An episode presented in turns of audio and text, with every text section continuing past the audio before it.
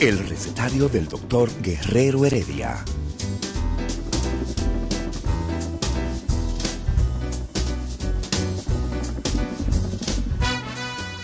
Una respuesta para cada pregunta.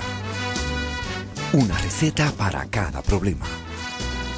Ven a nuestra propuesta radial, amena, diversa y solidaria. Con alto sentido humano y profesional.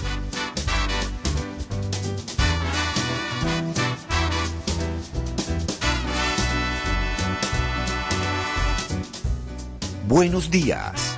Bienvenidos al recetario del doctor Guerrero Heredia.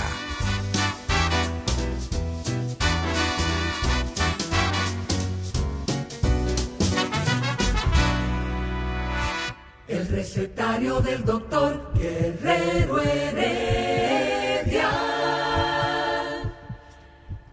Hay cosas que simplemente hay que saberlas. Y usted no lo puede poner en tela de juicio, simple, simple y sencillamente, porque usted haya nacido de este lado del mundo y que los libros de mitología de este lado del mundo le digan lo contrario. Entonces, como venía hablando yo fuera de fuera de cámara, ¿no? Porque tenemos el Instagram, fuera de micrófono, porque estamos en la en la en la radio sobre las leyes, las leyes que, que rigen, ¿no? El universo, las leyes, más bien los paradigmas, ¿no? Que, que siguen siendo eh, verdades, verdades científicas. Y hoy, nosotros vamos a hacer como una picadera, Eladio.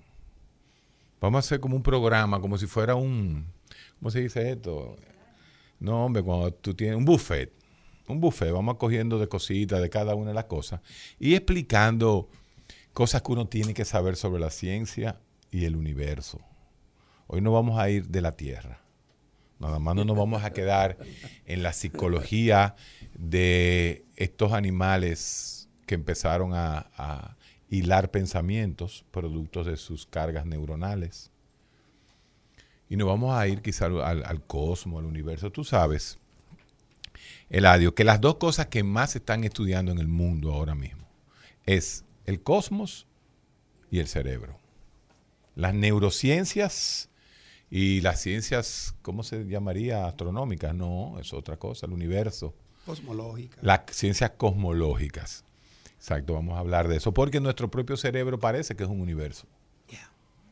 La sinapsis, esas sinapsis que no pueden ser explicadas con una física tradicional, que hay que meterse en otro tipo de física, como la física cuántica, por ejemplo. Eh, justamente, eh, va- vamos a explicar cosas, vamos, a hacer un programa bien complicado, bien eh, directo. Aquí yo no quiero interpretación y no vamos a entrar en dime y en direte con otra cosa que no sea la ciencia. Porque la ciencia es una.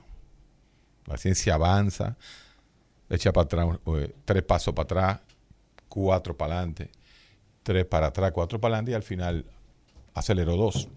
Entonces, esa es la ciencia. La ciencia se equivoca. Se equivoca todo el tiempo, es más, cada día. Hay más científicos tratando de refutar, y eso viene desde de, de Karl Popper, desde que Popper eh, eh, conceptualizó el falsacionismo como un método de, de hacer ciencia, ¿no? Él te dice, bueno, tú probaste que el agua sabe a agua. Pero si hay un agua en el mundo que no sabe a agua, ya no todas las aguas, ya, ya eso no es verdad. Entonces, fíjate como los propios científicos son los primeros que se critican a sí mismos, son los primeros que se cuestionan lo que han descubierto, lo que han probado. Y bueno, eh, no vamos a hablar de la historia del conocimiento, ni de la epistemología, ni de la filosofía analítica, y no, no vamos a ir a Lakatos, ni a Thomas Kuhn, ni a, ni a Karl Popper, al mismo Popper. No, vamos, vamos a quedarnos en, en leyes. incluyendo el acontecimiento actual. ¿Cuántas cosas se han descubierto de este surgimiento del coronavirus? ¿Qué, qué conocimiento tenía la ciencia hace un año, un año y medio? ¿Y qué conocimiento tiene ahora los avances que pudo lograr la ciencia en todo este trayecto de tiempo que se puede decir reducido, pero ya hay un manejo diferente frente a este acontecimiento del mundo. Y es la causa por la cual creo que nosotros solo, por ejemplo, ahorita hubo una entrevista al, al doctor Eugenio Garrido y obviamente no dijo nada nuevo. Nada nuevo, dijo. Yo ni, yo ni quise intervenir en la, en, la, en la entrevista que tenía rumbo a la mañana, pero no dijo nada nuevo. Lo que nosotros planteamos responsablemente de que hoy, por ejemplo, Eladio, atención al pueblo, nosotros siempre con nuestro pedazo de COVID, ¿ok? Nuestro pedazo de COVID. Hoy hay 401 camas. ¿Mm? A ver si fueron 400, 407. 401 camas.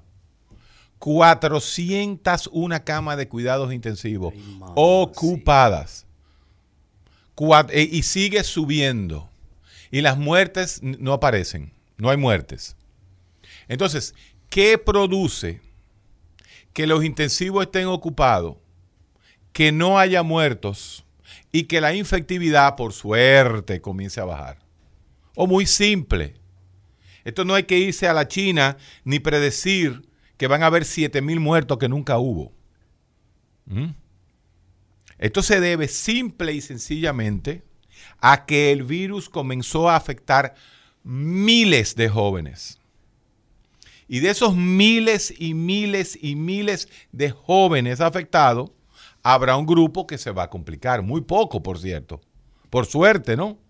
Por suerte que, los jóvenes no, no se afectan tan agresivamente, pero como hay miles de jóvenes afectados, hay un grupo que va a complicarse y van a ir a cuidado intensivo. Ahora bien, cuando el paciente entra a cuidado intensivo, como la propia ciencia ya está proveyendo la tecnología adecuada para que el paciente no muera, el paciente está durando más tiempo en cuidado intensivo.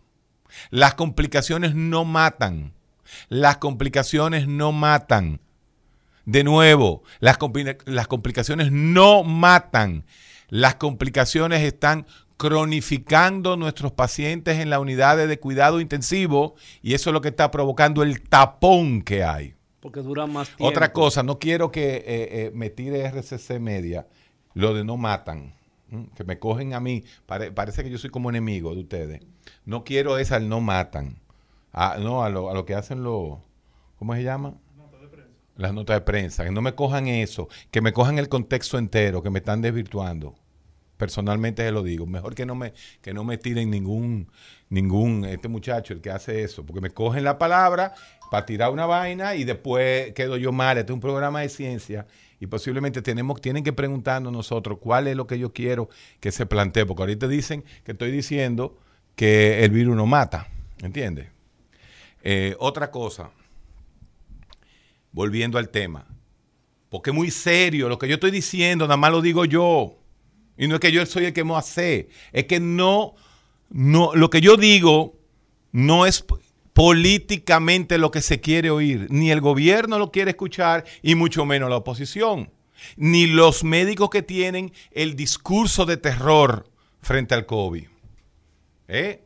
Aquí lo que hay es un tapón en cuidados intensivos porque los pacientes, como se saben tratar mejor ya, como la tecnología nos llevó a, prepararnos, ¿no? El paciente que se iba a morir hace seis meses y caía intensivo porque no se sabía qué darle, se moría a los tres días. Ahora no, ahora se le previenen esas complicaciones, pero dura un mes ingresado en cuidado intensivo. Y esa cama, entonces, está creando un tapón. ¿Por qué? Porque hay más gente joven. Claro que hay más gente joven.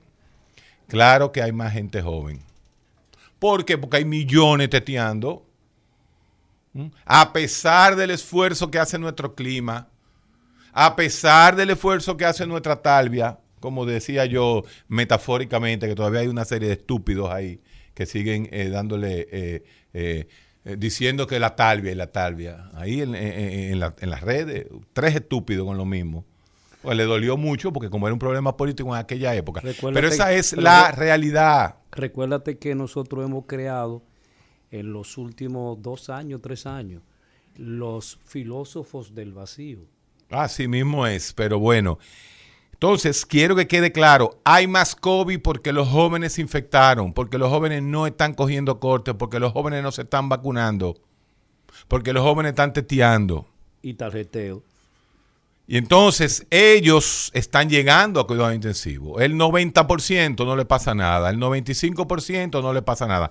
Pero ese 5% está llenando las unidades médicas, están durando 15, 20 días para darlo de alta y está provocando un tapón. Hace tres semanas que estoy diciendo que en un momento de esto el doctor Mario Lama va a tener que salir huyendo a Estados Unidos a buscar 50, 100 ventiladores y crear unidades de eh, para ventiladores de emergencia. Quizá en lugar tenemos, lugar tenemos ahí en la, en la ciudad sanitaria. Porque está pasando esto. Esto es un problema ahora con los jóvenes. ¿Cuál es el porcentaje de jóvenes que se ha ido a vacunar? Pero también con lo que se ha vacunado hay otro lío. Y es que la primera vacuna de Sinovac, virus vivo atenuado, es como que usted no tenga nada. Entonces los jóvenes se están confiando de que ya tienen la primera vacuna y salen a la calle. Pero tú y tú ya a, Domingo Pay aquí. Ah, yo tengo una, no, usted no tiene nada. El que tiene una no tiene nada. Es la segunda que tiene que tener. Entonces, esas son las cosas que han producido que la situación esté donde está. Porque si realmente Mm, como dice, como dice el doctor Eusebio hoy, que por eso no intervine, que el, el, COVID está matando, ¿cómo es posible que usted me explique que tenemos 401 camas ocupadas de cuidados intensivos y en los últimos 10 días no han habido ni siquiera 8 o 9 muertos? Entonces la gente no se está muriendo. La gente se están salvando en las unidades de cuidado intensivo porque ya tenemos la tecnología. la tecnología para manejarnos y eso es lo que está haciendo que se colapse el sistema porque hay un tapón. Un tapón es lo que hay ahora mismo. Ya no se mueran a los tres días, ya duran mes, un mes. Un mes o más, así mismo es. Doctor, ¿y qué tal las mutaciones? el virus muta, y usted lo sabe más que yo, porque usted es un hombre más de ciencia que yo. Yo tengo un oficio. Yo soy médico. Los médicos lo que tenemos es un oficio. Nosotros no somos científicos, usted lo sabe. Científico es usted. Usted sabe muy bien que los virus mutan para seguir sobreviviendo y que la mayoría de las veces el instinto y lo lógico que la ciencia conoce sobre la virología es que los virus mutan para hacerse menos agresivos, para poder convivir con su hospedero, que es el hombre. The host, ese mismo. Es, esa es la realidad real. Entonces las variantes, si variante significa que se está muriendo el virus, que la ciencia está matando el virus, entonces el virus muta. Pero normalmente no muta para una para una cepa más peligrosa, como, como dijeron. No, puede ser que sea una cepa más contagiosa. Más contagiosa, pero más benigna desde el punto de vista de, de, virulencia, de morbilidad y mortalidad. Relativo al host. relativo a los pederos que somos nosotros. A que hayan, ojalá haya no una, no. Pueden que hayan 80 variantes. Eso significa que algo está pasando, que le estamos ganando al virus. Entonces, esas son las cosas que no se plantean de forma llana. y que me ha tocado a mí como programa de salud desde hace año y dos meses. Y Eladio que ha estado acompañándome, aunque Eladio no es médico, Eladio es psicólogo, pero él ha estado acompañando a nosotros en todo lo que tiene que ver con el, con el COVID-19. Todos los días nos ha, escuchado a nosotros con este discurso responsable apolítico. Y sin terror, porque el asunto ha estado que nosotros no estamos hablando de los muertos, de los muertos. No, no, no. Como no, La gran no hay. Como la gran mayoría de los médicos tratan de decirnos a nosotros. Como es el discurso de terror que quieren llevar una serie de médicos hoy, ayer el día antes de la selección del año pasado o en marzo del año pasado. Los mismos que están hablando son los mismos que predijeron 7 mil muertos en octubre. Sí, señor. Pero quizá el miedo lo están utilizando para palanca, para que la gente se motive. El dominicano y el joven le importa un carajo el miedo. Si al, si al tercermundista joven con un cesto de primaria no se le mete una medida totalitaria, aquí no va a haber, no, no, no va a parar el teteo. La democracia no para el teteo. Primero porque la policía no entra a esos barrios. Y cuando entra, eh, eh, eh, entra muerta del pedra- miedo. Lo sacan a pedra. Entonces, esto no es un problema de, de- de crearle miedo a la población y conciencia. Óyeme, conciencia, no me vengan a hablar ustedes. Nosotros tenemos un año escuchando al mundo hablando de esto, de esto, de esto, de esto, de esto, de esto, de esto, de esto, de esto, de esto. Entonces, no es así. Las medidas van a tener que ser un poco más draconianas realmente. O esperar que esta ola pase. Yo creo que se está en la gran mayoría de los lugares, tú te das cuenta, que ha bajado. El teteo, por ejemplo, en el polígono central ha bajado mucho desde que pusieron la ley seca. Que fue lo mejor, fue lo que hizo Puerto Rico siempre. Ley seca, no hay romo para los puertorriqueños desde las 5 de la tarde. Entonces no salían los puertorriqueños a beber. Porque el problema es la bebida. La bebida es la que te desinhibe. La bebida es la que te lleva a tetear a ti. Entonces, esas son realidades que uno lo dice y los lo mantiene. ¿Mm? Lo mantengo desde hace un año y pico. Este país no colapsó hasta ahora que está colapsando por otras razones. Por las razones tecnológicas. Al revés, por el manejo ¿m? de los pacientes complicados que ya no se mueren. ¿Entiendes? Y por eso, por eso están llenas la- las unidades. ¿Mm? Pero este, este país no colapsó como no colapsó el Caribe en ninguna parte. En el Caribe, ahora en que en Haití, un año y dos meses después de COVID, es que en Haití se están creando más casos, pero que nosotros teníamos la, pro- la- la- la protección divina, y eso lo va a hablar usted, que es el clima. Es una realidad real, aunque hayan tres estúpidos en las redes. Todavía hablando de la talvia. Claro que la talvia nos, nos protegió. Filósofo claro que esa talvia a las 12 del día no aguanta COVID allá afuera. ¿Quién la aguanta? Oh, pero no lo hemos dicho desde tenemos un año y medio diciendo lo mismo. Vamos a una pausa y vamos a entrar a hablar del mundo. Ay, ese mundo, Eladio. Yo, no, yo me imagino que tú tienes muchas preguntas para los científicos de verdad. Así es. Aquí hay un solo científico en cabina. Ajá. Así que no te pierdas tú, que tú, tú- tú te la das de científico. El- el- el- a nuestro invitado lo vamos a presentar después de la pausa. Al científico lo presentamos después de la pausa. El recetario del doctor Guerrero Heredia.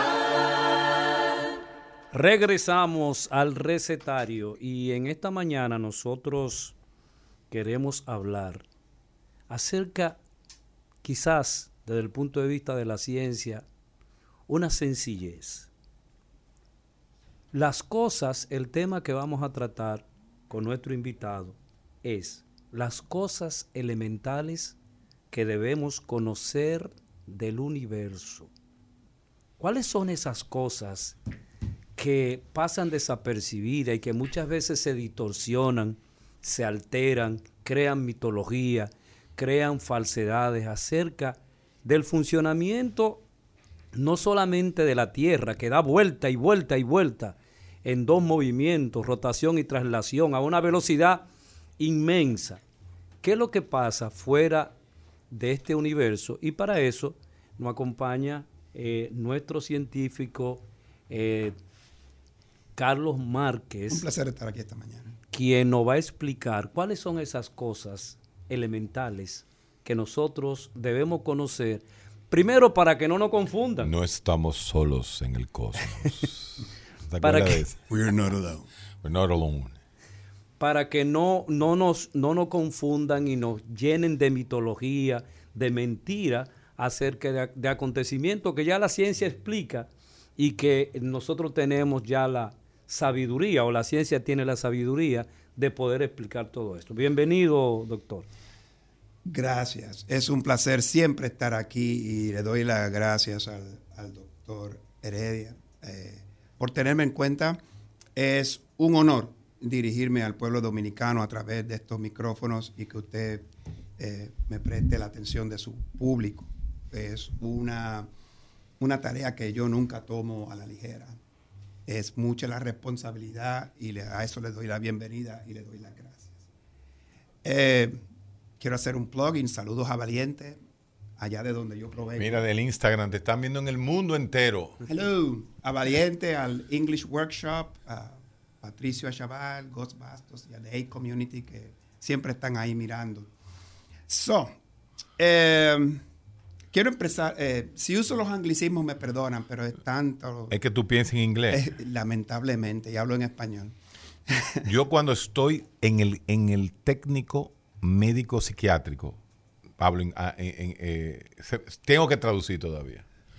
Porque si usted se aprende la cosa en un idioma, se te queda en ese idioma. Sí, son eh, compartimientos en nuestro Sí, cerebro, pero es. de eso puede usted hablar más en más profundidad.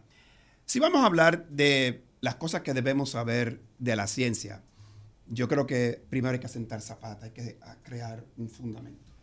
Y el primer fundamento es, para mí, la realidad. ¿Qué es la realidad?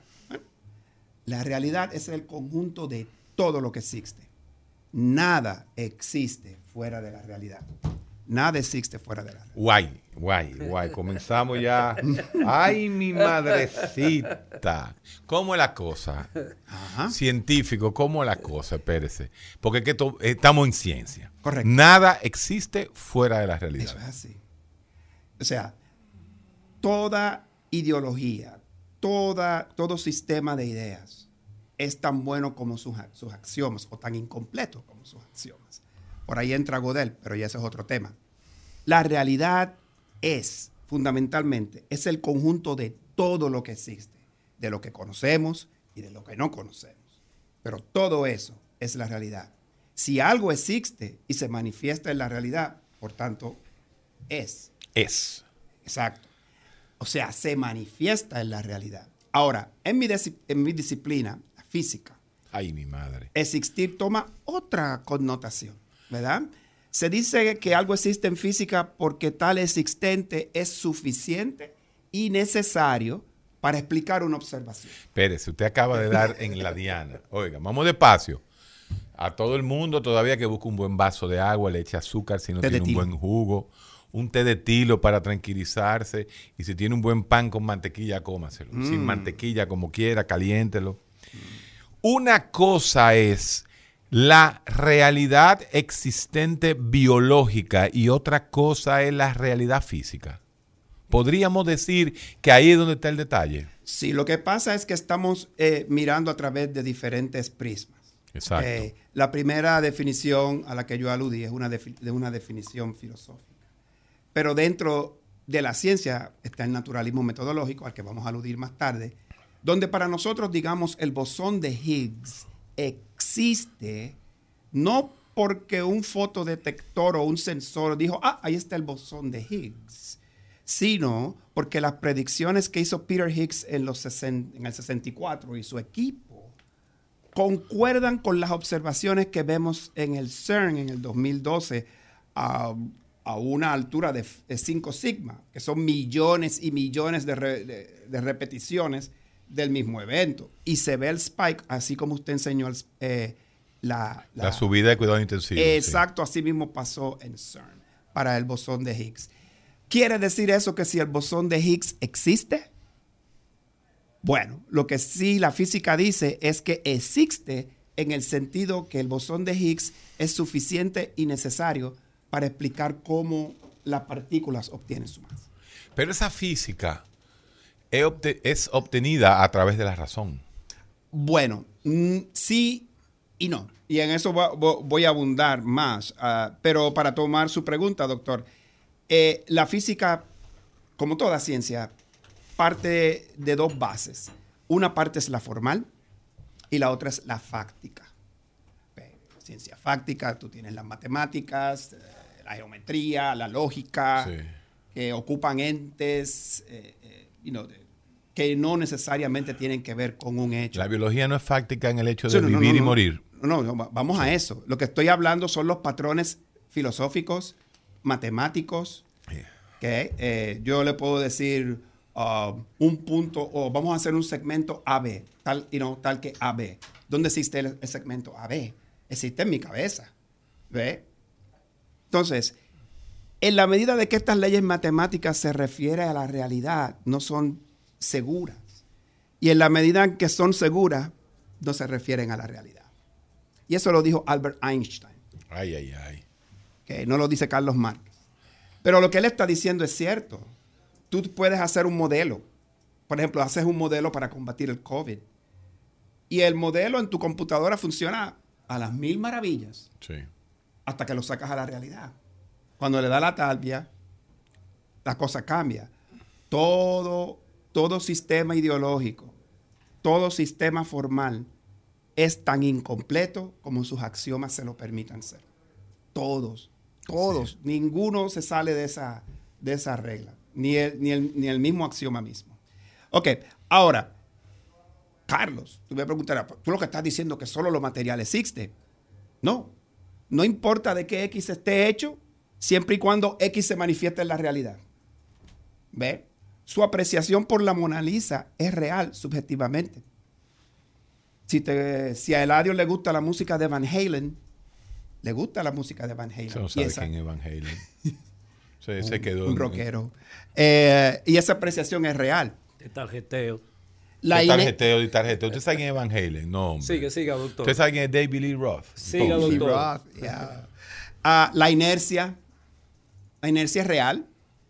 La inercia es la resistencia que un cuerpo te ofrece al tú querer tratar de moverlo o de eh, eh, eh, Desplazarlo. O desplazarlo. Es- esa, esa resistencia es inercia y es real. Sí. Se manif- es una manifestación en la realidad. ¿ve? El spin de una partícula, Sí. como gira, ¿verdad? La masa, carga.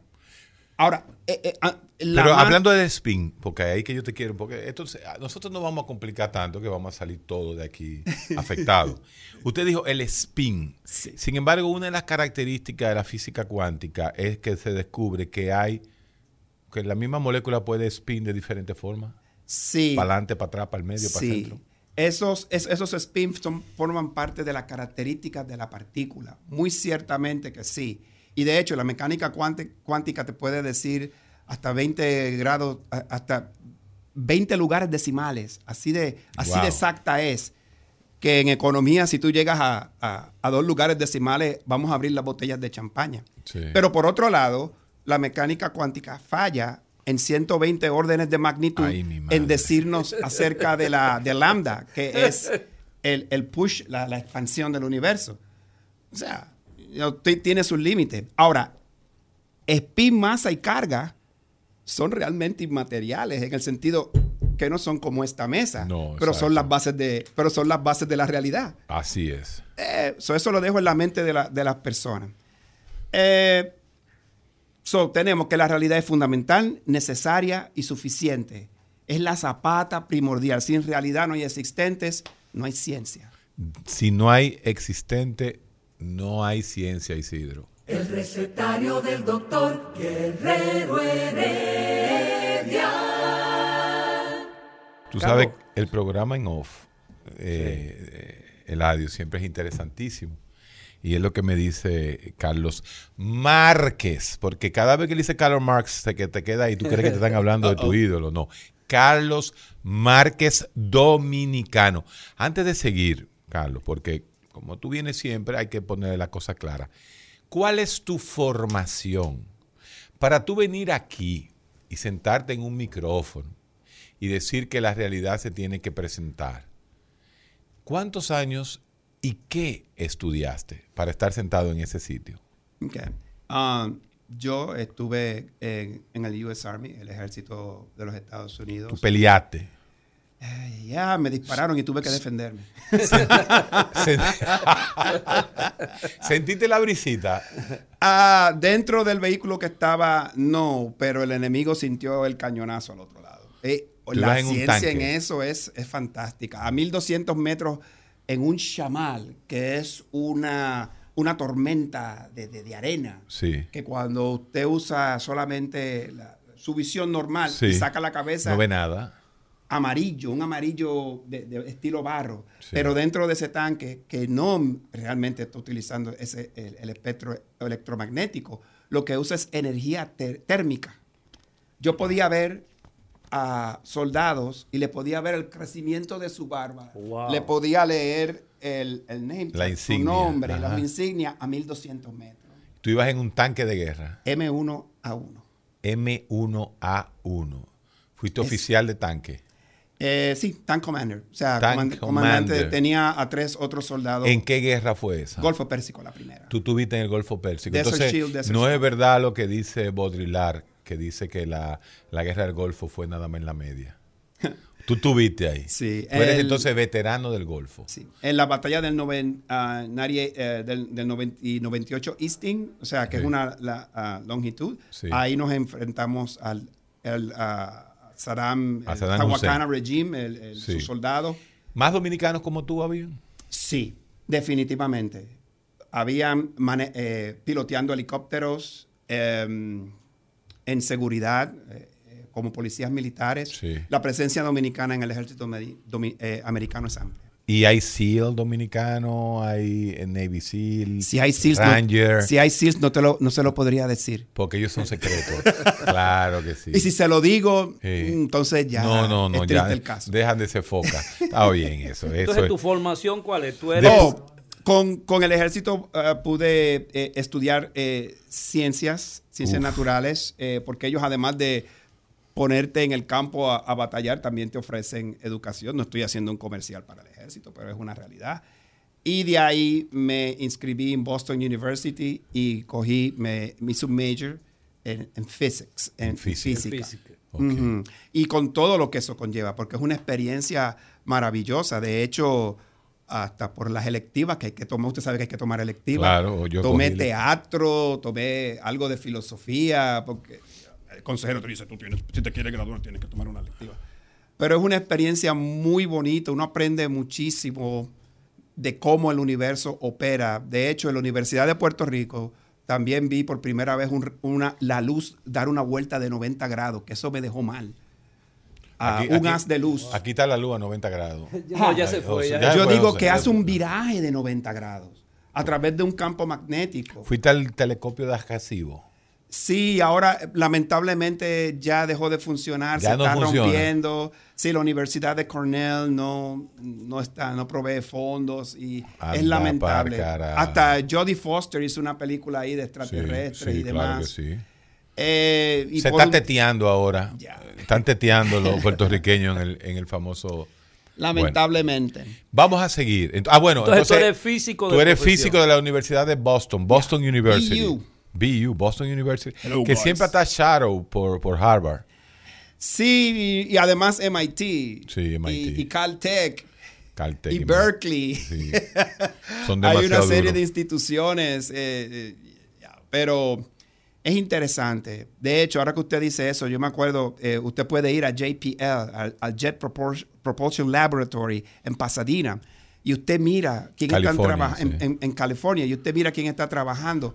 Y usted ve chicas en pantalones capri, con laptops tiradas en el, en el suelo, muchachos eh, jovencitos, como lo que usted ve en la calle por aquí, fabricando la nueva generación de sondas, eh, fabricando sistemas eh, de aterrizaje, de propulsión, y son muchachitos que cuando tú lo miras, tú... ¿What? 22, 6, 24, 27, 28 Wow. años. así es. Es, es unreal. Así que... Y hay dominicanos por ahí. Y hay, dominic- hay dominicanos en la Casa Blanca, hay dominicanos eh, a cargo de plantas nucleares, ahora mismo, que los dominicanos están donde quiera. Aquí lo que sobra es gente inteligentísima, brillante, me consta. Eh, aquí yo tengo conversaciones con físicos de la UAS. De hecho, cuando tra- traímos a, trajimos a, a Lawrence Krauss, eh, que nos, nos cedieron, Funglode nos accedió un, un- un lugar y demás, eh, conocí a muchos de ellos y nos, pusimos, nos pusieron en el mapa de la física esa, esa tarde, esa Wow. velada. Eh, queremos que Gracias a. Funglode. Ellos nos ayudaron porque Sí. más, no creo que más nadie nos iba a dar un, un anfiteatro bien hecho, audiovisual ¿no? Hay que decir, la cosa hay que decirla como son. y nos ayudaron, de veras que sí. Y as- eh, Astrodome, eh, la- Sí, sí, estos sí. chicos Sí. de la Carlos Sí. Peña y su gente nos tendieron la mano y hubo un benefactor que nos ayudó para un sistema de, de interpretación del inglés al español en tiempo real y eso hubo que pagarlo y todo salió de maravilla. Así que esperamos que se repita. Así es. a ver si traemos a Sean Carroll. Ah, por otra parte, ¿de qué estamos hablando? Miren, querido oyente, eh, usted y yo somos parte de esto que llamamos la realidad, de esta experiencia. Que, y estamos limitados ¿por qué? Por tiempo y espacio. Nuestros pensamientos y, y nuestros y sentimientos tienden a separarnos del resto de la humanidad. Ah, y esto es como una especie de ilusión de conciencia. Creo que el doctor le puede abundar más al respecto. Pero para mí eso es como un tipo de prisión. Que, eh, mm. y, esa, esa prisión nos, forma una barrera entre yo y la otra persona. ¿okay? Para mí, nuestra tarea es liberarnos de tal prisión y abarcar a todas las criaturas vivientes. ¿Ve? Y, eh, y, y apreciar a la naturaleza en su belleza con un corazón humilde. El verdadero valor del ser humano está determinado por la medida en que usted logre eso. Usted me puede llamar que yo soy un romántico de la era de, de los 20, pero si, si, no cambiamos nuestra metodología de pensar, eh, no vamos a, a, poder funcionar de una manera más eficiente. Carlos, tú dices nuestra propia conciencia y, y usted se mete de una vez le tira un, un fuetazo, pero bueno, a la, a la, a la misma filosofía. Lo de la, la, filosofía de la otredad, mm. de cómo nosotros percibir al otro. Usted dice que nuestra propia conciencia es una cárcel de nosotros mismos. Si lo vemos de ese modo, sí. Si yo solamente lo aprecio a usted, al doctor Heredia y a Eladio, a mi grupito, y solamente ellos son a las personas que, con las que yo tengo una carga sentimental y afectiva, ¿verdad? Pero el resto de los que están aquí, marginados. Sí. Eh, tenemos que ampliar ese diámetro y tratar, de, y tratar de incluirnos y tratar de incluir, ser más inclusivo que exclusivo. Y así, o sea, estamos en este autobús, este planeta Tierra, no hay otro. Y Marte y los otros, y los otros planetas esotéricos están más allá de nuestra, de, de la longevidad. ¿Por qué esotérico? esotérico en el sentido de que no está realmente a, nuestro alcance. Si un, si un, si un planeta ya millones de millones de trillones, de que no lo puede escribir uno en, los numeritos, aparece la etanolamina, aparece el oxígeno, el hidrógeno, el nitrógeno y el carbono. ¿Existe la posibilidad de que haya vida? Existe la posibilidad y como tal cosa tiene que ser demostrada. Lo que, lo que nos da todos esos datos, la ciencia parte de eso es recolectar datos. ¿no? Pero ¿qué hace con esos datos? ahora tú dices, bueno, ¿es posible o es una alta posibilidad de que este planeta albergue vida? Ahora tienes el problema de la distancia, enviar sondas y, someter a, exámenes para ver si es o no es así. Y nos lleva a otra pregunta, ¿qué es la ciencia? La ciencia es un método, método racional, sistemático, con capacidad predictiva y explicativa. ¿Ves? Es demostrable, parsimonioso y falible. Mucho adjetivo, pero lo que te está tratando de decir... parsimonioso y falible, claro. Tiene que ser. Parsimonioso es que eh, usa la menos... Ah, Palabrería para explicar las cosas asume lo menos posible. Si hay una explicación que Adorna lo menos posible las cosas. Es no multiplicar los, los entes o, la, o, la, o asumir asunciones. Eh, mientras menos tenga, mejor. De hecho, hasta, hasta es hasta más elegante. Ahora, ¿es la ciencia lo que le ha permitido al hombre fabricar aparatitos como los teléfonos celulares, esta estación, una sonda en Marte? ¿Es una actividad social? es una actividad que nos aclara eh, el universo, pero no te da una respuesta, una respuesta exacta. Hay grados de certeza. ¿Ve? Digamos, la síntesis evolutiva. La síntesis evolutiva. Cuidado con ese tema. Científico, cuidado. ¿Cuál es ahí voy, ahí voy. Me voy a meter por esa vereda. Te vas a meter, exacto.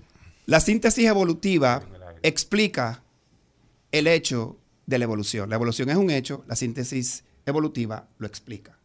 Ahora, el hecho de que lo explique, que tenga demostración, que sea parsimonioso y que sea falible, si encuentran el conejito eh, un, fósil de un conejito en la era precámbrica, se cae la evolución mañana. Pero la ciencia no te, habla a grados de certeza. La, la, síntesis evolutiva no es una explicación al 100%, absoluta. No lo es, por tanto es falible. Si mañana don Eladio sale con una mejor explicación, pues claro. hasta ahí le llegó. Todas esas verdades son contingentes, son funcionales, trabajan hasta que dejen de hacerlo o hasta que se encuentre una mejor explicación. Si se encuentra un mejor micrófono, usted lo suplanta a todos porque son más eficientes, gastan menos electricidad y conducen el sonido mejor. Entonces, es ese corpus, el conocimiento que la ciencia fabrica, que es práctico, es funcional y nos permite entender el mundo. De la ciencia, la ciencia lo que hace, toma pedacitos de la realidad y te los trata de explicar. Eh, es posible que la humanidad eh, siempre tiene la expectativa de mirar hacia el cielo, de mirar, digo cielo para referirme al universo, como el encuentro de explicaciones terrestres? Es natural, la antropología nos dice, vamos a remontarnos a la era de las mastabas en el antiguo Egipto, donde enterraban a la gente importante eh, con sus carrozas, sus caballos, sus criados, de hecho, hasta los criados pensaban que era una manera bien fácil de llegar al más allá. Eh, y era un honor ser martirizados para irse con el jefe. Pero, y, la antropología nos demuestra eso. Es ubicuo en la naturaleza, en la historia del hombre, buscar al cielo por explicaciones, eh, al animismo, a, nuestro derredor. Y eso también tiene otra explicación evolutiva. ¿Por qué? nosotros como seres humanos estamos siempre, no solo en competencia con, la realidad por recursos, sino que también ah, por depredadores. Entonces el hombre, para hacerlo corto, se idea un sitio donde no hay animales que me puedan comer, donde no hay enfermedad, donde no hay calor ni frío, donde yo puedo estar en total paz. Y en la vida eterna. Por eso. Entonces, eh, ahora yo no sé por qué le ponían en las mastabas lanzas y caballos. No sé qué uso tendrían, pero bueno. Eh, si era el lugar perfecto, no había que usar lanza ni caballo. Déjalo ahí, vamos a seguir después de esta pausa. El recetario del doctor Guerrero Heredia. Rumba 98.5, una emisora RCC Media. Día de sabiduría y filosofía en el recetario del doctor Guerrero Heredia. El recetario del doctor Guerrero Heredia. Continuamos con Carlos Márquez, quien es físico de la Universidad de Boston, Boston University. Hasta los domingos. Hasta los domingos, así mismo es. Uno estudia. Tú sabes que el mejor día para estudiar, tú sabes cuál es la mejor hora para estudiar domingo siete y media de la mañana. Mm. El único momento como que la ciudad está tranquilita, tranquilita, tranquilita. Entonces, antes uno se bebía un café ahí en la, en la francesa y eso desapareció. Ahora hay muchos lugares, ¿no? Donde hay. Pero esa es como la mejor hora de la ciudad, el domingo a las siete y media de la mañana. Eladio, tú te has quedado igual que yo, ¿no? Como nosotros venimos de la, con todo y todo venimos de la ciencia de la mente, ¿no? Escuchando todas estas cosas de que la conciencia puede ser una prisión. Eh, y, yo tenía un ejemplo, y, Carlos me dio un ejemplo que a mí me gustaría que lo explicara, el ejemplo de los dados. Y te lo va a hacer a ti para que tú... Pero era muy parecido a lo que yo pensé. La parsimonia de la ciencia va hasta un punto donde la interpretación es la que la daña. Me explico. ¿Cuántos son dos más dos? Cuatro. Ok. ¿Cuántos son dos hombres más dos hombres? siguen siendo. Siguen, siendo cuatro. Pero si yo te digo que cada hombre de esos tiene una historia, un devenir, fíjate cómo las cosas se van complicando. Dos y dos son cuatro, perfecto. Todavía dos hombres más dos hombres son cuatro. Pero desde que tú le comienzas a poner historia, bueno, pero esos dos hombres, uno es de la China, el otro es americano, el otro es cosa, y tienen un hijo, y cada hijo de ellos tiene esto, y pelearon en la Cuando tú vienes a ver, se te va la esencia, que era que 2 y 2 eran 4. Esa es la, esa, esa es como la ciencia te va aterrizando en cualquier momento.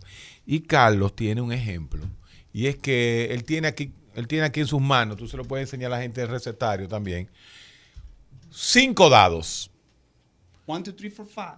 ¿Cuánto, cua- ¿Cuántos números tiene un dado? Del 1 al Del 1 al 6. del 1 al Estos, del 6. uno al- estos son del 1 al 6. Síguele haciendo la- la- le- el ejercicio para que la gente entienda. Esto nos ayuda a entender un poquito. eh, Contente todo. Todo el que cuando él haga las preguntas, contéstelo a ver si ustedes no fallan. ok, ¿cuántos dados tenemos aquí? Exacto. Siéntate aquí. ¿Dónde? Oh. Aquí en él. Tiene que cambiar de asiento para poder explicar el experimento. Perdón. Ahí, ahí, Ismael. Un, un Gestalt, un experimento, un thought experiment, un experimento de pensamiento. Aquí tenemos cuántos dados? Cinco dados. Cinco dados. Eh, eh, estos dados, como cualquier dado común de este tipo, del 1 al 6, ¿verdad? Ajá. Ok. Como grupo, como sistema, ok, como sistema, ¿cuál es el número más bajo que estos cinco dados le pueden proporcionar? El número más bajo. El número, no, todos como, como grupo. Cinco. Cinco es el número más bajo que este dado le puede dar. ¿Y cuál es el número más alto? El 6. Treinta. 30, sí. 30 es el número más alto que esto te puede dar. Ahora yo le pregunto, público, ¿puede este sistema darte negativo 7? ¿Y por qué no?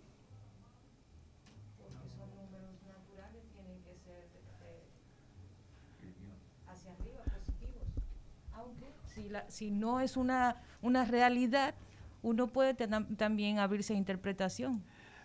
Pero este sistema no me deja interpretar, porque ustedes me acaban de decir que el número más bajito es, Cinco. entonces negativo 4, figura ahí. No. No puede ser un número bajito, porque el número más bajito en este sistema es Cinco. 5 y el número más alto es... 30. Y si yo digo, y un 47, ¿puedo sacar un 47 aquí? No. No, por la misma razón que no puedo sacar un negativo 1. Ok. Entonces ustedes me están poniendo esto muy complejo. ¿Qué tal si yo digo 8.7? ¿Puedo sacar un 8.7? ¿Es positivo? Ocho puntos. Es una fracción. ¿Pero es positiva? No estoy segura. Creo ¿Puedo sacar un 8.7 en una tirada que yo haga así? ¡pra! 8.7. No, no. ¿Por qué? Porque no hay, no hay un dado que te refleje el punto 7. no está en las mismas axiomas que ustedes me acaban de decir. O va a ser 5 como número más bajo, o va a ser 30 números enteros. Yo no puedo sacar un, un 7.8 aquí. ¿Es posible o imposible? Es aparentemente imposible. Es imposible. En, en, prac- en praxis es imposible. ¿Ok? Es imposible. La ciencia actúa de la misma manera. Tú tienes un sistema, tú estableces parámetros y definiciones, y cada vez que tiramos estos dados, digamos que el señor, yo los tiro y el señor Eladio va eh, haciendo un, grabando los números, escribiendo los números, y mientras más los tiro, ah, más llego a esa realidad que va a ser entre 5 y 30. Y que aparentemente, aunque yo los tire 6 millones de veces, no voy a salir de ahí. La ciencia actúa de la misma manera. Se ve una observación, se establecen parámetros y ahora podemos hacer dos cosas una vez tenemos eso establecido. Podemos hacer predicciones. Ustedes la acaban de hacer. La predicción es que este sistema va a dar unas tiradas del 5 al 30. No más arriba, no más abajo, no números en fracciones o decimales o raíces cuadradas, números enteros. Eso es una predicción. Sí. Y eso tiene un poder, eh, eso ustedes pueden hacerlo porque tiene poder explicativo, lo pueden explicar. Ahí, ¿por qué no te da este negativo 18? Ustedes lo, lo acaban de explicar.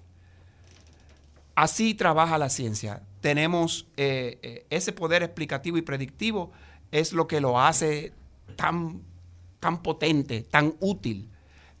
Gracias. Que, entonces, so, ¿qué tenemos? ¿Qué tenemos?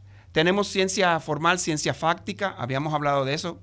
Esto es parte, en parte fue ciencia fáctica, e, es, ciencia formal en el sentido de que hablamos de números, que te digo que tres platillos voladores no es igual a tres botellas de agua. Porque uno lo leíste en un libro de ciencia ficción, las botellas de agua están aquí. O sea, CAP, un punto en el plano A. Todo eso es muy formal pero no tiene que ver nada con la realidad. Que la ciencia utiliza esas, esos formalismos para que construyan un esquema de lo real. Entonces se le pasa a la ciencia fáctica y la ciencia fáctica se encarga de azotar esas conclusiones contra lo real. Y la realidad, lo último, es el último árbitro de que si el adiós me produce una teoría cuántica muy elegante, muy sutil, pero no funciona. Por ejemplo, la teoría de cuerdas. así que eso es lo que tenemos. Eh, Carlos, Carlos, yo, yo quiero, eh, eh, yo sigo insistiendo en las expectativas, en las expectativas que tiene la gente con relación a, inclusive a la mitología que se tiene la gente cuando quiere solucionar algún problema mira hacia el cielo. Bueno, eh, pero resulta y recuerda a sus muertos mirando hacia el cielo, pero los muertos están enterrados en la tierra. Entonces, ¿cuáles expectativas hay con relación a esto, a, poder conocer esa realidad, entendiendo, por ejemplo, que mucha gente probablemente lo ignora, que tenemos dos naves espaciales colocadas en el universo eh, de manera permanente, donde lo visitan científicos de manera permanente. O sea, ese mundo ¿Qué es lo que debemos conocer de él? Usted habla de lo sobrenatural. No, no, no. Lo sobrenatural no existe. Si, es, si es sobrenatural, la misma palabra te lo dice, no existe. No puede ser, no, no existe nada que no sea natural. Eh, lo otro ya, eso es especulación sobre lo que tú explicas justamente con relación a eso. Pero yo me refiero a cómo decirle a la gente, a ese oyente que está ahí, ¿Qué se supone yo debo saber del universo para tener una cierta tranquilidad, eh, no de la especulación, no de cosas eh, irreales que pueden estar sucediendo a raíz y en función de la ciencia? Bueno, eso es una pregunta que abarca mucho. Eh, y mi método era es eh, tratar de hablarle de las herramientas que la ciencia usa. Okay. Y la ciencia utiliza algo que es el naturalismo metodológico. Okay. El naturalismo metodológico nos indica a estudiar la naturaleza como si no hubiesen causas sobrenaturales. Sencillamente, eh, la realidad es, es tal y cual. Y no que lo sobrenatural no exista, porque eh, el no existir es un, es, un dilema filosófico y es un cul-de-sac. Pero la palabra funcional aquí es como si no existiera, porque hasta ahora no ofrece un marco funcional o estructural para hacer explicaciones. Dicho esto, Newton cae en, esa, en ese truco y cuando le preguntan a él, eh, o, cuando él observa que todos los planetas se mueven en la misma dirección y en el mismo plano, él se queda maravillado y dice que un Dios creador lo hizo de esa manera, un ingeniero creador. Y en la época de Newton era así. O sea, la, Newton en su principia no está haciendo la física que hacemos hoy. Newton en la principia lo que hace es describir las leyes de Dios. Eso es lo que él hace la ciencia tal y cual como la conocemos hoy sucede más tarde eh, con, con Darwin. Y Darwin, cuando escribe su libro acerca de las especies o la diversidad de la vida en el planeta, eh, está explicando, ahora la pregunta es cómo. Antes era descripción, ahora es cómo trabaja la naturaleza. Y con el tiempo, pues eso se fue moviendo. El método científico es la mejor herramienta que tenemos para separar la paja del trigo, pero no es la única manera. Déjalo ahí. Eh, eh, Olga tiene una pregunta, pero vamos a hacerlo cuando regresemos. El recetario del doctor Guerrero Heredia.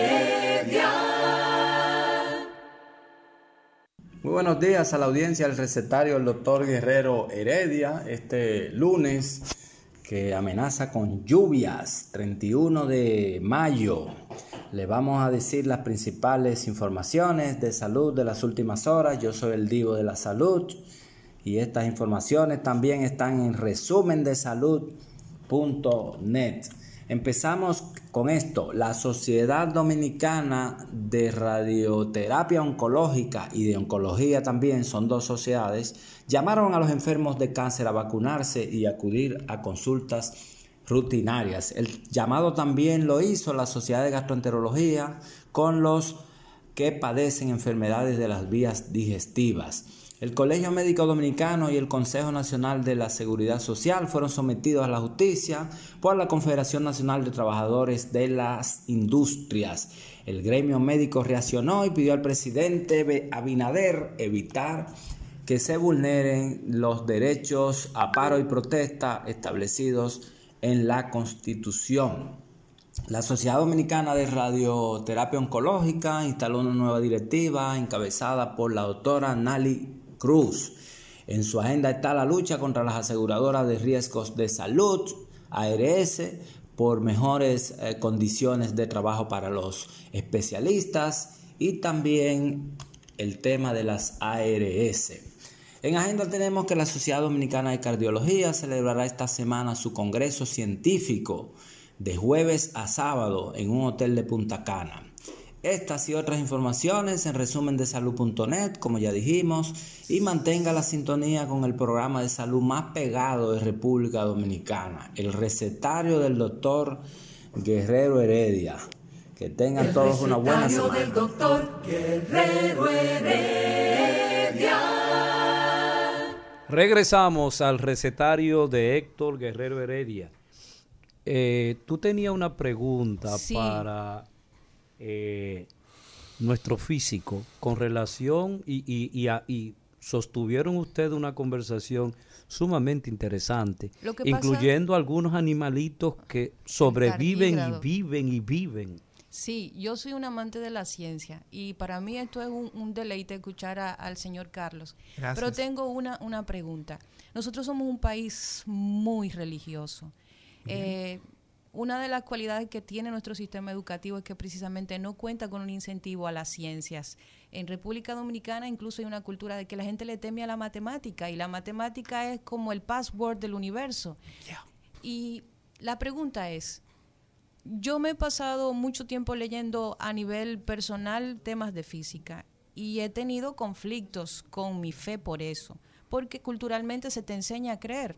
Sin embargo, cuando comienzas a ver cómo se comporta la materia en su estado más diminuto, subatómico, cuántico, tú dices que la vida es básicamente un milagro. ¿Cómo se puede traducir eso en términos científicos? De que nosotros dependamos nuestra existencia como, como especie, depende de una muy, muy eh, eh, diminuto, un diminuto equilibrio de elementos que se combinan. Sí, ah, el tuétano de, la pregunta es el origen de la vida. Eh, ¿Cuál es el origen de la vida? La ciencia le dice que no tenemos esa contestación. Y eso es, ser, eh, la ciencia es honesta. No te va a decir que podemos enviar una sonda a Marte, que equivale a tirar un dardo desde Nueva York y que aterrice en la alcaldía, en el centro de la alcaldía de Los Ángeles. Podemos hacer muchas cosas. Pero la ciencia es honesta y te va a decir que hay cosas que no sabe, hay cosas que puede explicar muy bien. No tenemos la contestación a todas las preguntas, pero podemos contestar muchas preguntas. Usted puede ir ahora al aeropuerto de las Américas, tomar un, un avión y aterrizar tres horas después en Nueva York o Miami. Y eso utilizando principios ah, físicos y tecnológicos. Ahora, la vida. Lo mejor que tenemos para ah, explicar son los experimentos eh, que se han hecho de, Hurley, donde se ha tratado de simular la Tierra antigua y bajo esas condiciones atmosféricas y geológicas se han reproducido eh, aminos y, y bases para la vida. Que si quiere decir que así fue que se inició la vida, no. Pero lo que el experimento sugiere, ¿ves? Y volvemos a lo mismo que te dije ahorita, como si fuese, lo que el experimento sugiere es que hay una posibilidad de que los elementos eh, constituyentes para la vida se hubieran formado aquí. De hecho, salió una, noticia de España que eh, en un asteroide se hallaron uh, promoléculas para la vida, carbono y algunos aminoácidos. La panspermia, puede ser. Lo que yo más me inclino a pensar es que la vida es el resultado de la entropía o el manejo de energía. Hay una teoría que está envuelta alrededor, alrededor de ese pensamiento, pero básicamente células, no células, se agrupan, se agrupan moléculas eh, eh, que ahora son eh, a base de carbono, orgánicas, y ellas tienden a recibir energía térmica, procesarla y excretar el, resultado de esa homeostasis. Entonces, eso da el principio o el primer paso para lo que sería después vida. Entonces envuelve ahí la selección natural aquellas, aquellos componentes que aprendieron, aprendieron a utilizar mejor la energía térmica tenían mejor, mejores chances de hacer otra generación y así sucesivamente. El resto es historia. Una vez que tú prendas la, mecha, te fuiste. Ahora, esa idea yo se la puedo enviar por PDF, es un, es un estudio que se hizo hace bastante tiempo y hay otras ideas más. Eso es la ciencia, esa es la conversación. Parece ¿Y, cuál es la explicación que da la ciencia sobre la estancia del ser humano que es parte de la materia de la naturaleza, el corto tiempo que dura el ser humano. Estamos hablando de 86 años. Give or take a few. Eh, los países obviamente civilizados.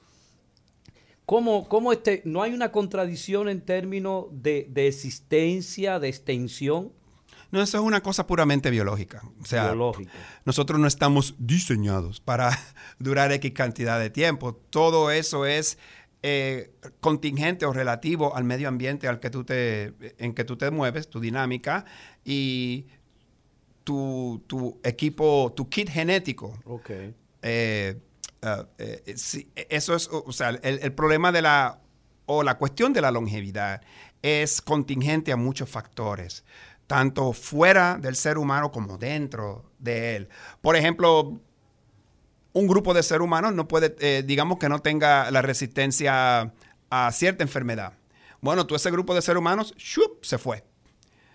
Porque hay un, pero hay un grupo que sí. Y el grupo que sí tiene la resistencia sobrevive, puede crear otra generación. Selección natural. Selección natural. Charles Darwin. Nuestro amigo Charles Darwin. Ahora, eh, eh, desde el día del libro de, de Darwin se ha aprendido mucho Ahora eh, lo, que se está usando es la síntesis evolutiva, eh, donde Darwin hablaba de gradualismo, ahora lo que tenemos son eh, una gráfica que nos habla que hay, cambios que ocurren rápido, como que hay cambios que ocurren gradualmente. Lo que sí es que la, o sea, la evolución, el cambio, de, de, de, de, los animales, o sea, de los seres vivos en el planeta es una realidad. Porque si usted se hubiera, si nosotros nos hubiéramos quedar, quedado tal y cual éramos al principio, no, no estuviéramos equipados para, para, sobrevivir. Igual que los otros animales. Ya usted no ve tigres de Bengala, ah, ya no ve los tectalics y no ve... ¿Por qué? Porque ah, han habido otras especies que han, eh, que han evolucionado y se han adaptado mejor al medio ambiente. Ahora yo oigo mucha gente decir por ahí, bueno, micro, macro evolución, y de eso es lo que nos habla Darwin, que hay una diversidad de especies. Hay cambios que ocurren a nivel genético bien pequeños, pero hay cambios que ocurren eh, de manera macro. ¿Qué quiere decir esto? ¿Que, ¿Que un águila se va a convertir en perro? No. No está en, el código de un águila convertirse en un canino. ¿ve? No está en el código de un canino convertirse en un elefante. Pero sí lo que puede pasar es que por presiones de su medio ambiente, la especie cambia. Y cuando digo que cambia, ya no se puede aparear con los de ellos. Hay un bloqueo químico que no deja que haya esa unión, se vuelve de otra manera que no, se pueden eh, juntar. Y eso lo hace la naturaleza para ah, proseguir sus especies. Pero eso es un tema muy interesante. Pero la, hay algunos animales que duran más tiempo que los seres humanos. La ballena, la tortuga, duran más, sí. Pero no se vaya lejos. Los japoneses duran más que nosotros. y los esquimos. ¿Y qué comen? Eh, o para un esquimal, comerse una barra de mantequilla de desayuno no es nada. ¿Eh? Es una barra de mantequilla y se la comen. Pero tenga por seguro que esas calorías se les van a ir. Porque tienen que. Eh, eh, ellos viven en trineos y no es por Rudolf el que lo está jalando, no es ningún eh, venado mágico, es, perro, es caza en un ambiente hostil y duro, y ellos utilizan cada una de esas calorías. Y si tú los ves, están flaquitos y viven más que nosotros. Si los traes aquí a comer mangú y salami, se, mueren. ahí mismo. y les da calor. Hay otro concepto que siempre salta cuando uno habla con un científico y es la cuestión del tiempo. Es algo que siempre nos preocupa porque nosotros creamos el concepto de tiempo. El ser humano ha creado una medida para el la, la existencia. Entonces, ¿Qué, sabemos del tiempo actualmente? Las películas nos enseñan mucho del viaje al tiempo, pero realmente nosotros con todo lo que, con lo poco que hemos avanzado a nivel de ciencia, ¿llegaremos en algún punto a manipular el tiempo? Bueno, yo le diría... Se fue, lejos. Sí, Yo le diría dos cosas. Eh, yo aterrizo, bueno, yo aterrizo eso como lo hizo Einstein. Einstein le al profesor Einstein le preguntaron una vez qué es el tiempo y él dijo, el tiempo es lo que mide el reloj. y ya, es lo que mide el reloj. Lo que eh, viajar hacia el pasado. De hecho, ahora mismo usted está en el pasado. Cuando mira al sol, mira ocho minutos hacia el pasado. Cuando mira a Alfa eh, Centauro. ¿cómo, es? ¿Cómo ah. es? Tú no procesas en tiempo real. No. Yo miro el sol y... ¿Cómo? Explícame eso. Cuando tú miras el sol, allá al cielo, tú lo que estás viendo es la luz que llegó aquí 8 minutos 30 segundos. Más tarde. Desde que fue emitida. Igual que una estrella que probablemente vemos en la noche que ya está muerta. Ya. Exacto. La estrella no está, pero su información sigue viajando. Exacto. O sea, el tiempo. Eh, note que usted no puede recordar lo que hizo mañana o lo que hará mañana. Eh, ¿Usted recuerda lo que hizo el miércoles pasado? Imposible. Podemos recordar lo que hicimos en el pasado y estamos conscientes de lo que está pasando ahora. Ahora, lo que está pasando ahora no está pasando en el presente. Porque. ¿Cómo fue? ¿Cómo fue? presente, nosotros estamos detrás de la línea del cono de la realidad, no estamos pegados a, a, la... Si fuera una gráfica, no estamos en cero en todos los ejes, estamos detrás. Nosotros compensamos, nuestro cerebro compensa la información que falta porque nosotros no estamos a la, a, la, par de la realidad de lo que ocurre justo en el momento exacto, nosotros estamos detrás. O sea que, que vivimos en el pasado, entonces. Tenemos un delay. Tenemos un delay. Tenemos un delay. tenemos nuestro un cerebro, que nuestro cerebro Proceso, etcétera, etcétera. Es así. Entonces todos vivimos en el pasado. Entonces, ¿qué pasa? Eh, las leyes de la física no les importa en qué dirección va el tiempo. Usted me dice me da un sistema como el de los dados, me dice sus componentes y yo le puedo predecir cómo se mueve hacia el futuro, n, n más 1, o cómo se movió hacia el pasado. Y el universo es ah, homogéneo y isotrópico, es decir, es, el mismo arriba, abajo, al derecho, al revés, y todas las leyes Detrás, adelante. Ya, eh, son uh, time invariants, dicen los americanos, invariantes al tiempo. Ahora, usted no puede coger un huevo, y lo rompe, plap, y va a ser bien difícil que el huevo vaya hacia atrás y se meta dentro de la cáscara y la cáscara selle, ¿verdad? Si dejamos caer esa botella de agua, los contenidos van a salir. Pero usted lo que no va a ver es que la botella, el, líquido entre y se recoge. Exacto. No es así como funciona. Esa es la flecha del tiempo, la entropía. Tiene una dirección. Tiene una dirección si vamos a hablar del tiempo.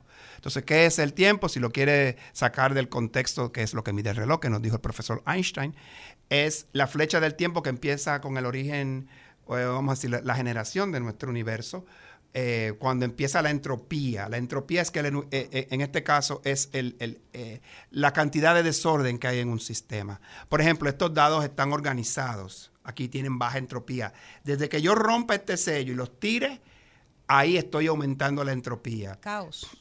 Caos. Entonces, en el, vamos a decir, al, cuando el universo se genera, tiene baja entropía, todo está organizado, en el sentido de que esas partículas están ahí en un plasma con mucha energía térmica. Después pasa un tiempo donde empieza a desorganizarse y es donde estamos ahora. Es cuando usted le echa, por ejemplo, leche a un café, eh, se empieza a mezclar. Entonces nosotros estamos en ese periodo y después prosigue y vuelve de nuevo a otro balance térmico donde es frío. Entonces, sencillamente todo se disipa, hay una muerte térmica, no hay más agujeros negros, lo único que quedan son fotones viajando. Y para aburrir un fotón, un fotón es bien duro. Eh, tiene millones y millones de años para, dar vuelta. Ah, así que ahí tienes el universo de punta a punta. Ah, lo que nosotros estamos es relativamente en el medio, donde las cosas interesantes ocurren. Usted, yo, una flor, eh, la quinta sinfonía de Beethoven. Esas cosas las podemos admirar ahora. Pero como bien dice la doctora, hay partes del universo fuera de nuestra parcela, de lo que podemos observar o de alguna manera medir, que o vienen hacia nosotros o se alejan de nosotros. ¿Qué sucede más allá de eso? Si el universo actúa como actúa aquí, decimos que las mismas leyes aplican allá y vamos a asumir que es así. ¿Usted permite algunas eh, llamadas telefónicas de nuestros oyentes? Hasta donde, hasta donde llegue mi ignorancia. Ya. 809-682-9850. 809-682-9850. Y desde cualquier esquina del mundo, 1-833-380-0062. Tenemos estos dados, tenemos dos cajas ahí. No, no, no tenemos dos cajas. Pidan el, pidan puede hacer su llamada, sus preguntas al al doctor Márquez. Buenas. Sí, buenas, recetario. Buenas. Se nos fue. Sí, buenas, recetario. Se colapsó la onda. Buenos días. Sí, buenos días. Eh, le habla Santo Hernández. Díganos. ¿Cómo está? Mire, yo siempre lo escucho y escucho al doctor Heredia, él me conoce. Realmente es muy interesante las informaciones que está dando científicas.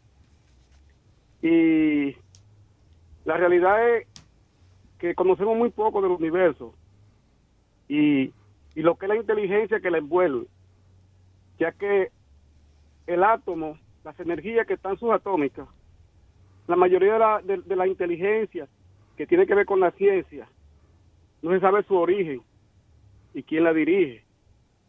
Sabemos que vivimos en un país como República Dominicana, que es muy espiritual, o sea que es muy religioso.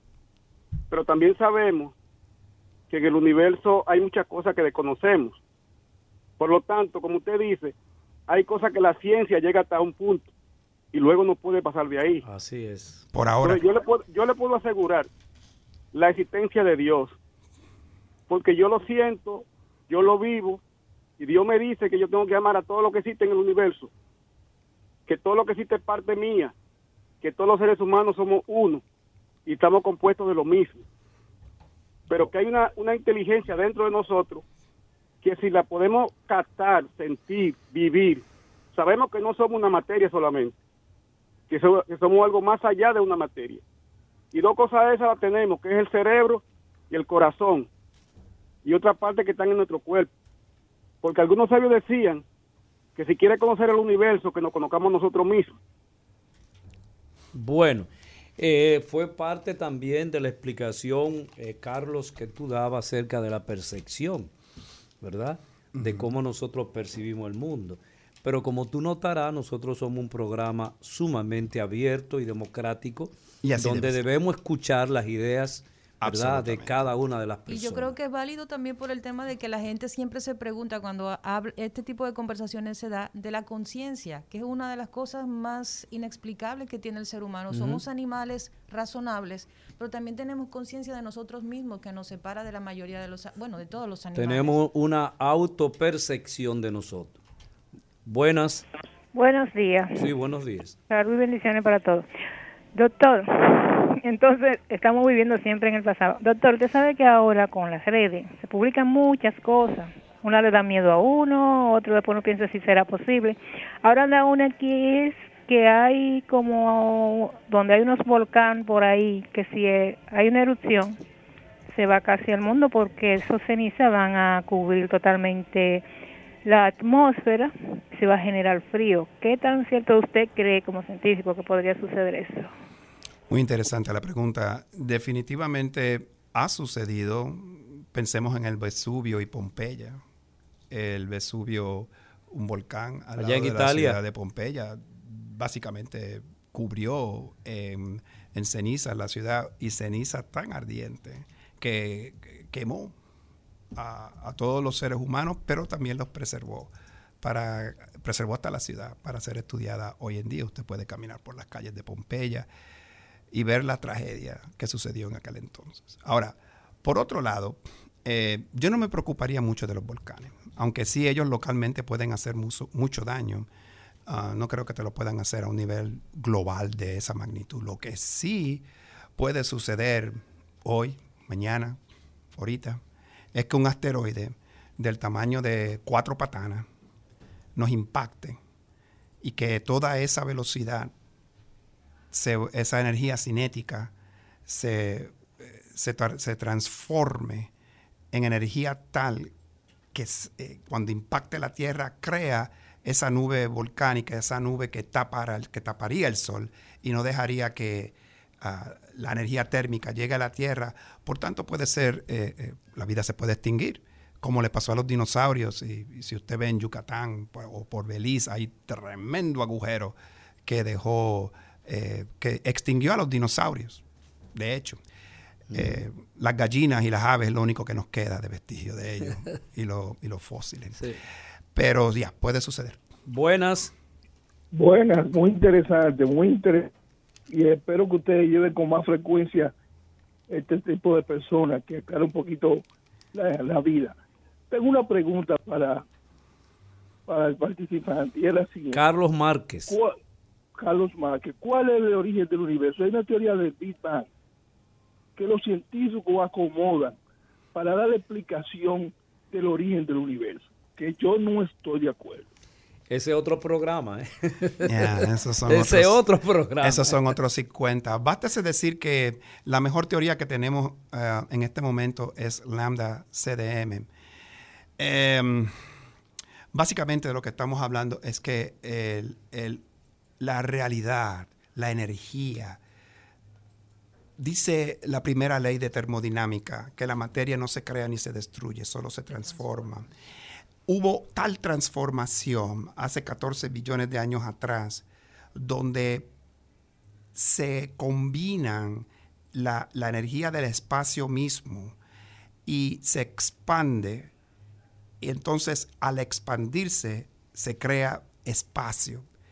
Y lo estoy poniendo de una manera sencilla, requiere más, eh, eh, más explicación, pero básicamente se crean las condiciones para entonces crear materia, empezando por elementos ah, muy livianos y después ah, para que ocurra la gravedad, la formación de planetas, el campo de Higgs eh, que le da masa a, los cuerpos y de ahí en adelante, gracias al Higgs, se produce la química y con la química se produce la vida. Pero el, eh, e, estas teorías y el, modelo de la, de la, inflación que, lo, que hace el Segway o el puente, no son 100% certeras. Estamos hablando de 14 billones de años atrás.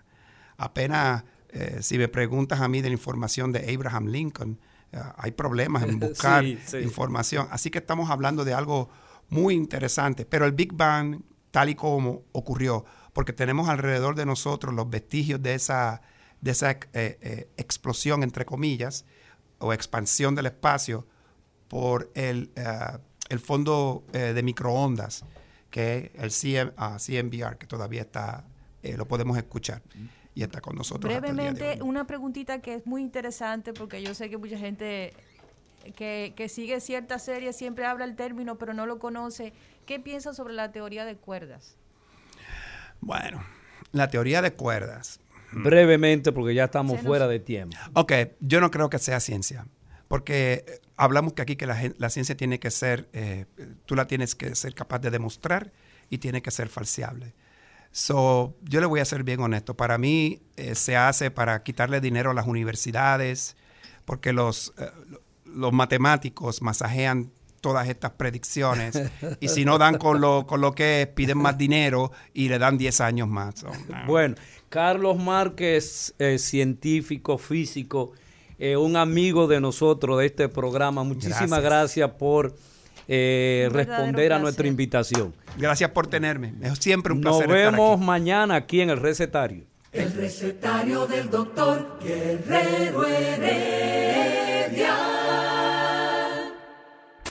Rumba 98.5, una emisora RCC Media.